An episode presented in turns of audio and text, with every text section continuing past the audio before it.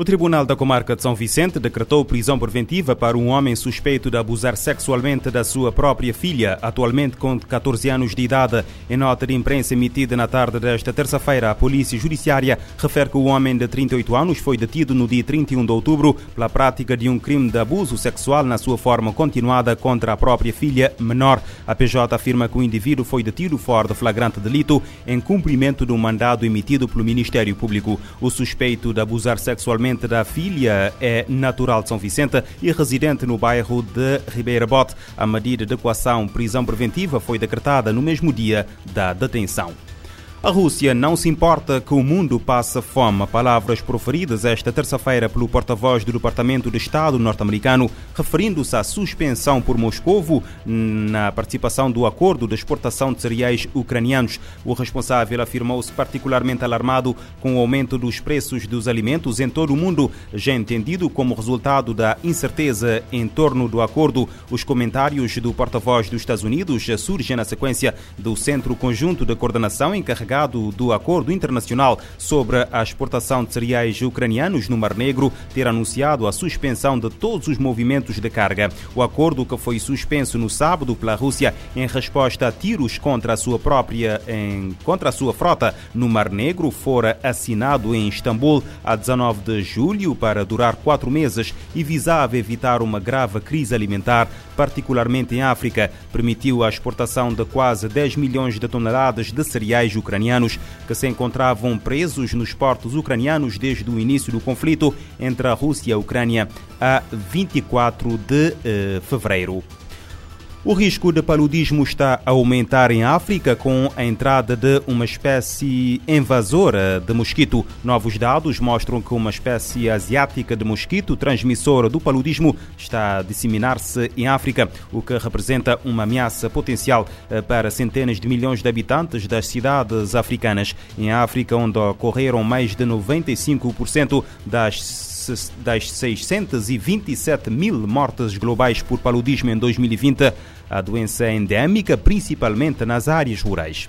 A ONU diz-se preocupada com uh, os combates e violações de direitos humanos na República Democrática do Congo. A violência no país deixou mais de uma dezena de civis mortos, 40 feridos e cerca de 90 mil deslocados nos últimos dias. Os soldados da paz da ONU também foram atingidos em ataques na sequência do aumento da violência entre as tropas do governo e os rebeldes do grupo M23.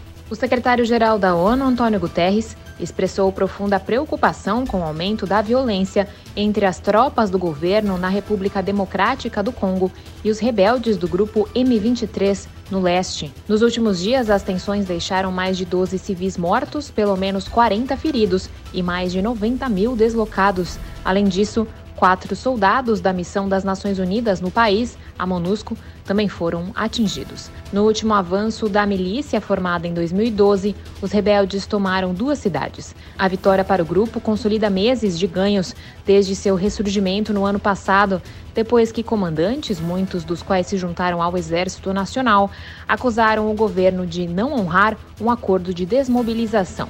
Os quatro soldados de paz da ONU feridos foram atingidos durante ataques do M23 no último sábado, no norte de Kivu. Em comunicado, a MONUSCO lembrou que os ataques contra as forças de paz das Nações Unidas podem constituir crimes de guerra. A missão afirma que não poupará esforços para processar os responsáveis perante os tribunais internacionais e nacionais.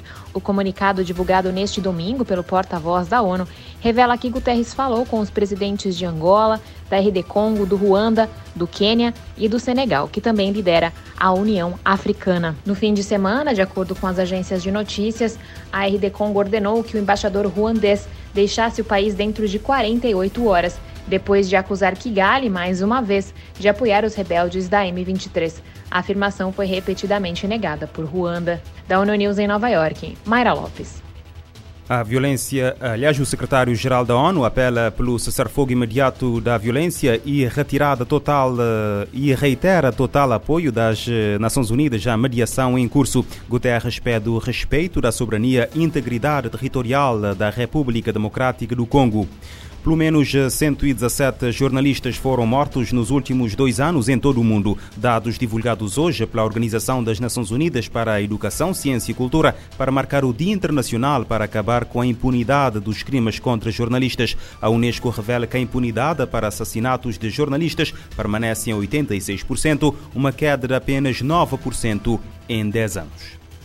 Neste 2 de novembro, a Unesco marca o Dia Internacional para acabar com a impunidade dos crimes contra jornalistas. A agência renova seu apelo por todas as medidas necessárias para garantir que os crimes cometidos contra jornalistas sejam devidamente investigados e seus autores identificados e condenados.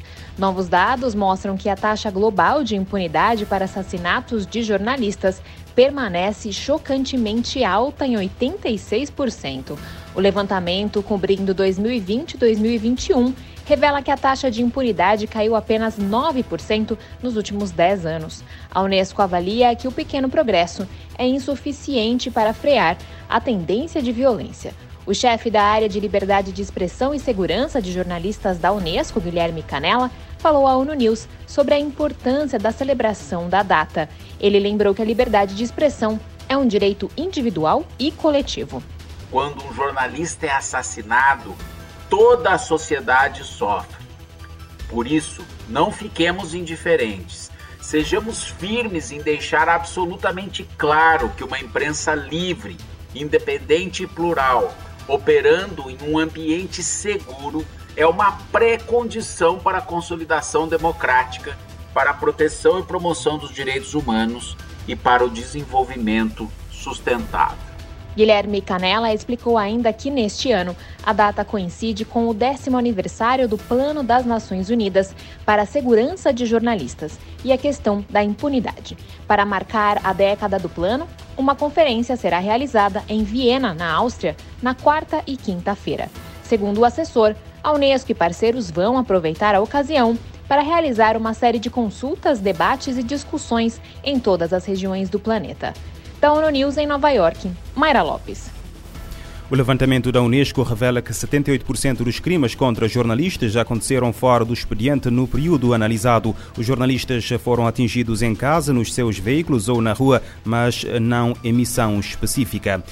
Uma jihadista norte-americana que ocupou a rara posição de líder de um batalhão feminino dentro do grupo Estado Islâmico foi condenada na terça-feira a 20 anos de prisão por um tribunal de Alexandria, nos arredores de Washington. A mulher de 42 anos declarou-se culpada em junho de apoio material a uma organização terrorista e admitiu ter fornecido treino militar a mais de 100 mulheres na Síria. A mulher disse ter liderado o uh, Katib uh, Um batalhão no qual cerca de 100 mulheres e raparigas, algumas com apenas 10 anos, aprenderam a usar armas automáticas e a detonar granadas e usar cintos suicidas.